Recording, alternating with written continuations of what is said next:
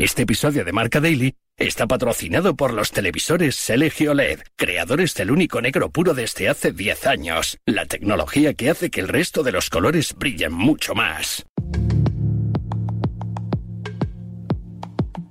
Bueno, simplemente, como ha dicho Juan, comunicar la institución de Diego Alonso. La verdad que toda la calidad de su trabajo no ha sido de vuelta con resultados y en el fútbol a veces eh, no vale ni siquiera toda la calidad de, del trabajo de Diego para, para continuar en el cargo. ¿no? Tenemos que buscar una reacción y la reacción siempre es la destitución de, del entrenador.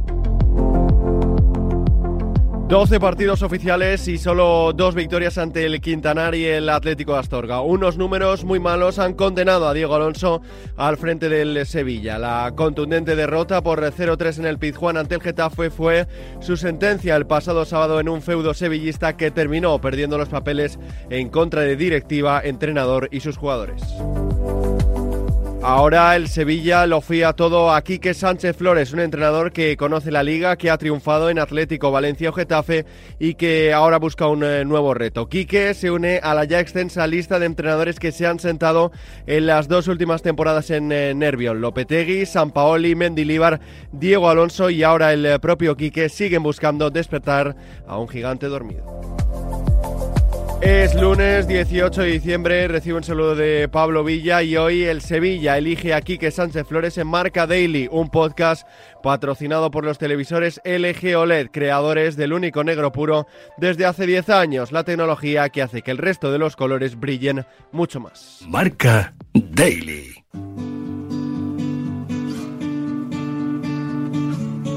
Alberto Fernández, delegado de Marca en eh, Sevilla, y Nahuel Miranda de la Pizarra de Quintana en eh, Radio Marca nos van a dar las claves de la llegada de Quique a Sevilla. Alberto, ¿había perdido Diego Alonso el apoyo del vestuario o los resultados son los únicos que le han eh, sentenciado? Realmente Diego Alonso no había perdido el apoyo del vestuario. los capitanes han salido en varias ocasiones defendiéndolo Creo que incluso por mucho que el Sevilla no ganase, el equipo a ratos o a días contados ha jugado bien. Verdad que por una cosa o por otra no se pone delante del marcador y cuando le aceptaban un golpe pues no se levantaba. ¿no? no creo que haya sido algo de vestuario, aunque si bien es cierto ante el Getafe el equipo bajo los brazos. No creo que haya sido algo puntual o de querer cargarse al entrenador pero sí es cierto que cuando entras en bloqueo, creo que el Sevilla después de mucho intentarlo con Diego Alonso, los jugadores no han encontrado el modo y ante el Getafe todo lo que le pasó fue en contra, se bloquearon y hicieron el peor partido de la temporada y el club evidentemente se ha visto obligado a cesarlo y con los números en la mano era incontestable esta decisión. ¿Por qué opta el Sevilla por eh, sustituir al uruguayo con el madrileño?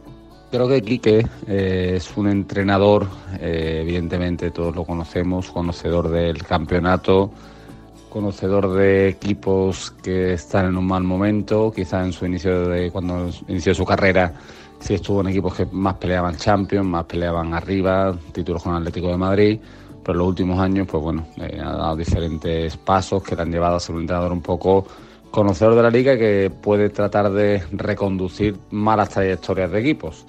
Eh, creo que esa es la primera visión que tiene el Sevilla, como le pasó el año pasado quizás cuando contrata a Mendilibar, ¿no? Eh, apostar por alguien que conozca la liga, que sepa pelear ahí abajo y que encima creo que tiene el valor añadido de no solo que ha manifestado más de una ocasión que quiere entrenar al Sevilla, sino de haber lidiado con vestuarios de jugadores de, de mayor nivel, de mayor jerarquía. Ahora tiene que convencer a Sergio Ramos, a Rakitic, a, a Jesús Navas, a unos pocos que, que el equipo necesita jugar a la forma que él va a decir, les guste a algunos o no les guste a algunos. Diego Alonso se agarró a esas vacas sagradas, a jugar a lo que ellos esperaban, querían y deseaban, y al equipo no le ha ido bien. Así que ahora llegará el momento de que Quique imponga su método y evidentemente todo se adapte a lo que quiera el entrenador. ¿Se espera un mercado de invierno movido en el Sánchez Pijuán? Ya se esperaba, incluso puedo decir desde la época de Mendilíbar, que lo cesaron el parón de octubre, que el Sevilla en enero, igual que hizo en verano, hiciera un mercado muy movido.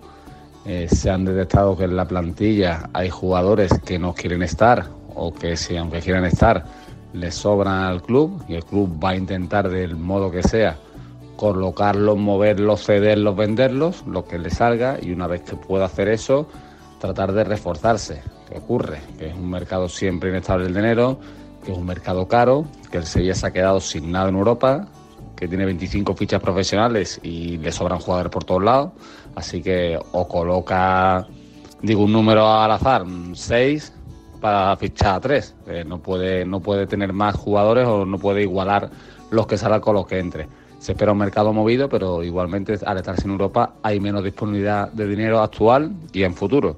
Así que se tendrá que andar con mucho ojo Víctor Horta, que evidentemente toda esta crisis por ahora no la ha salpicado de lleno, pero sí ya se le va señalando como uno de los responsables y, necesita acertar no solo o principalmente en el entrenador que traiga, pero también los refuerzos para que el equipo tire para arriba. De la información al análisis. Eh, Nahuel, ¿era Quique Sánchez Flores la mejor opción que había en el mercado para sustituir a Diego Alonso? Si no era la mejor, es una de las mejores. Un técnico que conoce la categoría, que conoce la realidad del club, que va a poder cambiar y, mejorar al equipo a nivel defensivo desde el primer día. Es una solución inmediata, un poco desesperada. Y de alguna manera es todo lo que no era Diego Alonso, que pasaba por ser más una solución a largo plazo, alguien a partir de quien crear un proyecto estable para el Sevilla. Creo que eso no lo tiene Quique Sánchez Flores, pero sí que es un técnico indicado para una situación de riesgo como en la que se encuentra el Sevilla en estos momentos de la temporada. ¿Qué tecla debe tocar el madrileño para revertir la situación eh, sevillista? Al final, Quique necesita tocar una tecla a nivel anímico. Yo creo que a nivel de juego el Sevilla no estaba tan mal, pero creo que la mala dinámica le hacía cometer errores impropios de un equipo y de una plantilla como la del Sevilla y por ahí Quique puede darle un poquito más de vitalidad ¿no? al, proyecto. No creo que tuviera un, problema de juego el Sevilla, pero sí un problema de, de, que en los momentos complicados del partido, donde tenía que cambiar la dinámica, no conseguía engancharse y por ahí se puede entender el cambio de entrenador en el Sevilla Fútbol Club. ¿Y cómo juegan los equipos de Quique? Los equipos de Quique priorizan el cerrar la portería. Eh, sí que es cierto que busca igual un juego un poquito más combinativo cuando tiene balón, pero que prioriza sobre todo el cero en la portería propia y crecer a partir de ahí. Creo que es lo que necesita el Sevilla, sentirse un poquito más seguro, minimizar el número de errores que le han ido condenando tanto en la era Mendilibar en esta temporada 23-24 como sobre todo con Diego Alonso al frente del equipo. Quique viene para mejorar a partir de ahí y luego suele ser un técnico que se adapte muy bien a lo que tiene a disposición en plantilla para conseguir el objetivo de la permanencia del equipo y veremos si este Sevilla puede estar para algo más. Una apuesta que a priori parece segura, pero que el verde deberá demostrar que Quique Sánchez Flores está a la altura de las circunstancias de Nervión. Hasta aquí una nueva edición de Marca Daily, un podcast disponible en todas las plataformas. Mañana más y mejor. Hace 10 años, LG creó el único negro puro, un hito en la historia de la tecnología que hizo brillar millones de colores.